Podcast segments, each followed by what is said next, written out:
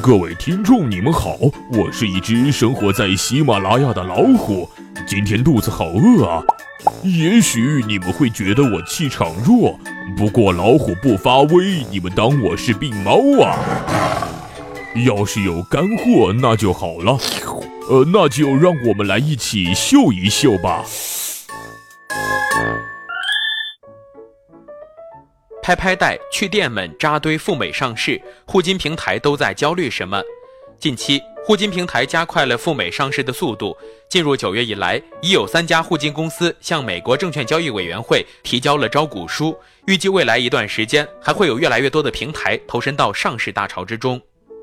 那么，到底发生了什么，使得在行业集中整治尚未结束的背景下，平台便开启了上市之路，甚至走在了一众互联网金融巨头的前面？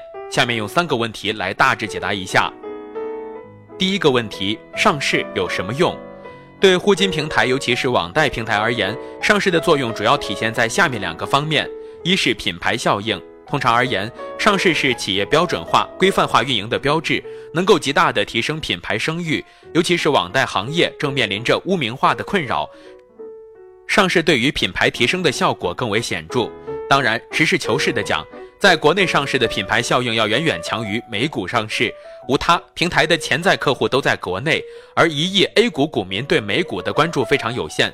成为 A 股上市公司就不同了。至于为何不在 A 股上市，会在第二个问题中进行详细讨论。二是融资渠道，上市开辟了公开的股权融资渠道，一方面为原有股东提供了退出通道，另一方面也为平台打开了融资的大门，为后期的持续发展奠定了资金基础。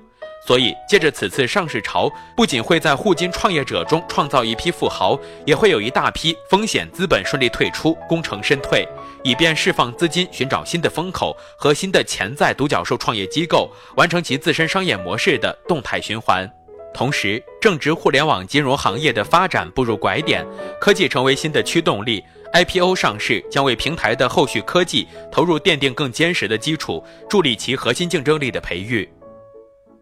第二个问题，为何纷纷赴美？A 股不行吗？不难看出，互金平台纷纷选择了赴美上市，为何不是 A 股呢？不是不想，更多的还是不能。就此问题，笔者专门请教了一位资深的投行朋友，讨论下来，大概是下面几个原因：一是行业模式有待周期验证。二零一六年五月，证监会曾经叫停上市公司跨界定增，涉及互联网金融、游戏、影视、VR 等四个行业。这四个行业的典型问题便是轻资产、运行时间短、业务模式有待进一步检验、Pre-IPO 前高估值等问题。上市后比较容易发生业绩变脸，诱发估值的大幅波动。二是创业板审核要求提高，A 股市场尚未建立起完备的退出机制，有进无出，结果只能是门槛越来越高。从现实中来看，尽管目前 IPO 加速，但审核要求也有所提高，其中的盈利要求、持续经营要求等，很多互金平台未必能达到门槛。三是战略新兴板进度暂停。大型互金集团的国内上市计划推迟，很多中小平台更是失去了等待的耐心。基于上述原因，当前互金平台在国内上市仍缺乏成功的先例，而美股上市已经有了成功的模式。对于着急上市的平台而言，赴美国上市便成为了更具吸引力的选择。第三个问题，会有更多的平台加入赴美上市大潮吗？针对近期的平台赴美上市潮，不少朋友都很疑惑。为何大家都要赶在年底前上市呢？讨个好彩头吗？还真和年底没关系，应该说是很多平台都有着比较急切的上市需求，但上市过程一波三折，好不容易找到了一个比较好的时间窗口，自然要紧紧抓住。金融行业具有典型的风险滞后效应，也是典型的严监管行业，所以金融机构的上市之路总是会比一般行业更易遭遇曲折。无论是赶上不良资产的披露暴露，还是赶上监管政策的密集出台，都会使得 IPO 上市窗口暂失。举例来讲，不少 P2P 平台早在2015年前后就开始筹备上市之路，后来随着监管趋严和行业整顿开始，严监管在很大程度上会影响行业业务模式和发展空间，给企业的长期估值带来很大不确定性，上市之路便都暂停了。